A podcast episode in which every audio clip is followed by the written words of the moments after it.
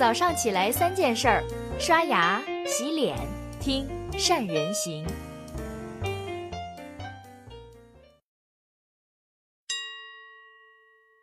大家好，我是善人。前不久啊，号称有三亿人都在用的拼多多，在美国纳斯达克上市了。虽然说拼多多争议很多，但是用三年时间把估值做到两百四十亿的美元的神话，还是让很多人羡慕不已的。我今天呢，跟大家去聊一聊，同样让大家瞠目结舌的一家企业，俗称叫资讯界的拼多多。之所以这么讲呢？是因为这家企业有三点跟拼多多特别像。第一点呢，成长速度很神速。二零一六年六月份产品才上线，不过才十八个月，已经累计拥有注册用户七千万，日活跃用户超过一千万。在二零一七年中国的 APP 金猫奖上，这家企业跟陌陌、极客这些 APP 一起入选了二零一七年的黑马奖。根据猎豹大数据，二零一七年度中国 APP 的排行榜，它在资讯类的产品里面仅次于今日头条。到今年三月份呢，他们还拿到了腾讯领投的超过一亿美金的融资。到今天成立刚刚两年多时间，估值竟然高达三十亿美元，不敢相信吧？第二点呢，他们的模式很独特，同样是用金钱去诱惑吸粉。拼多多呢，你每一天。登录上拼多多的 APP 就有奖，而这家公司的 APP 呢，你读了就有钱赚。第三点呢，产品内容都被公认段位很 low。打开这家公司的 APP 的首页，你大概会发现他们充斥着各种诱导性的标题，跟看上去不怎么高级的内容，但是依然有很多人在读，有大量的评论。讲到这儿，我想大概有人猜到了，我说的是。趣头条，说起趣头条的运营模式，可能很多人觉得趣头条内容太 low 了，用户也太 low 了，会不以为然，甚至嗤之以鼻，甚至对他们能不能长久发展下去都不太看好。但是各位知道，生意其实没有高低之分，野蛮生长的背后肯定有做对的地方，肯定有符合这个时代的某种商业逻辑。所以呢，再 low 的手段都值得我们放低身段去深入研究。其实啊，仔细去研究完了趣头条，我会发现它的商业模式就很独特，跟一般企业的成长路径有很大差别，值得大家研究和借鉴。怎么说呢？我想分下面几点我们来去研究。第一个呢，应该说市场永远足够大。当竞争特别惨烈的时候，把市场做下沉是拓展的另一条出路。过去我们总觉得好像最好的市场那是在一二线城市，用户比较集中，消费力很强。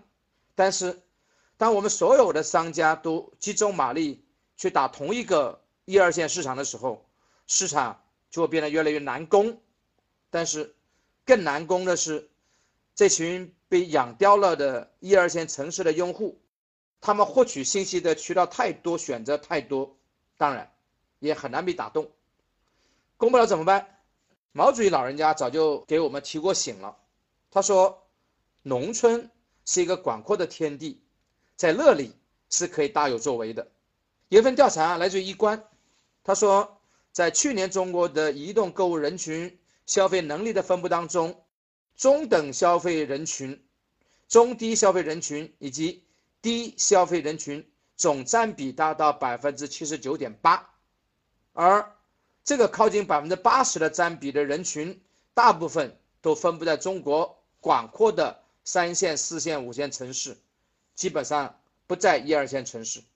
所以呢，最近几年你大概能看到各种农村包围城市的戏码一直不断都在上演，包括。前面提到的拼多多，拼多多即使大家说它假货成堆，但是那些远在四五线的亲朋好友，依然在朋友圈里面的，在家长群里面疯狂的去转发去拼团。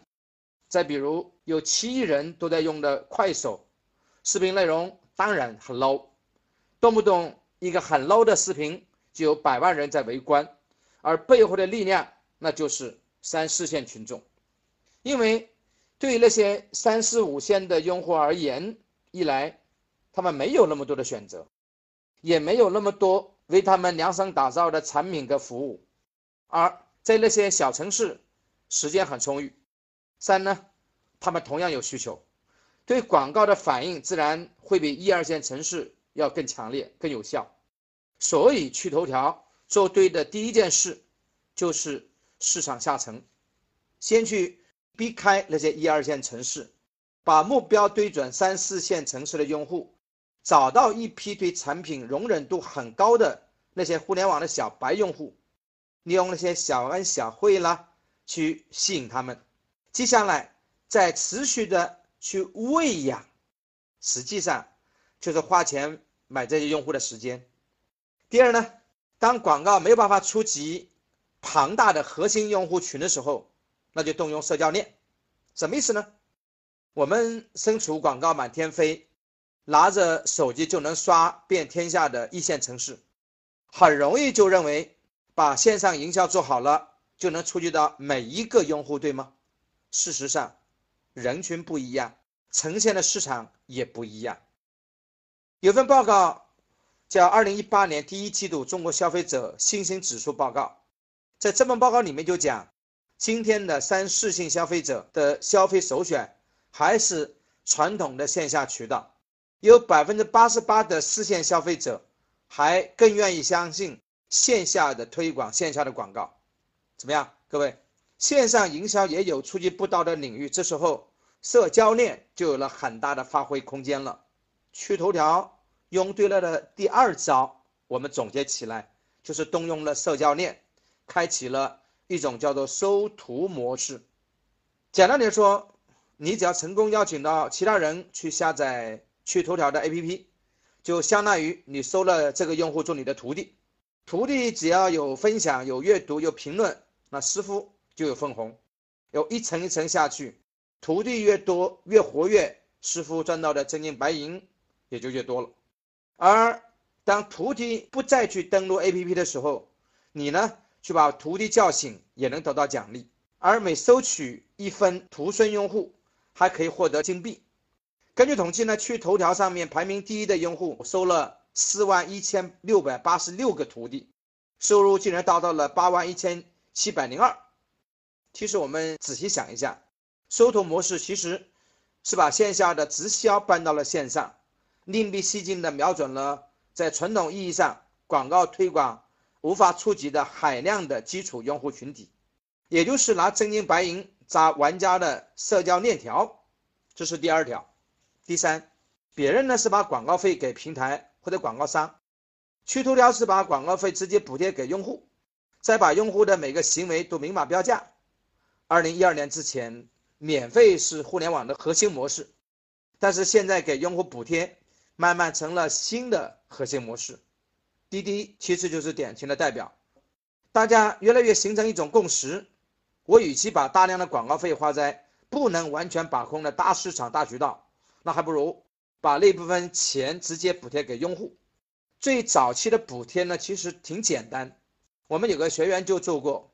别人在展会上发礼品券、优惠券，他呢直接在展会的门口发现金红包，当然红包也附带礼品券，只要你来店里面就可以得到一份神秘的礼品，这其实就等于把大把的广告钱拿出来去吸引补贴那些用户，反而效果还挺好，比做那些大屏幕的广告其实带来的用户量更大。去头条就提供了一个更高级的补贴的玩法。就是把补贴用户的钱跟用户在产品内的每一个行为都把它对接起来，挂上钩。比如说，你登录拿到多少金币，阅读一定时间得多少金币，分享拿多少金币，评论拿多少金币。而这些金币呢，是可以分次兑现提现的。只要你连续五天都上来阅读，才可以提现一块钱。你看，先是明码标价，让你先去得金币。再让你阅读，再让你再一个个兑现提现，这些明码标价、简单易懂的规则本身就具备了驱动力跟营销力。所以呢，你大概会发现，去头条的用户参与度高于绝大多数的资讯的 APP。所以说到底，其实营销本身就是利用人性去运营产品，去实现用户的增长和裂变。事实上，每一个野蛮生长的企业背后都是有规律可循的。我希望各位能够从分析当中能够去得到一些启示。这就是三人行跟你分享的内容了。欢迎你呢跟我分享一下以上讲的三点，哪一点对你启发会更大？你还看到了趣头条哪一些好玩的、有趣的玩法？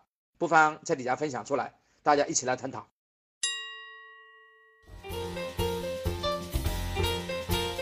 关注善人行微信公众号，每天早上六点三十分，咱们不听不散。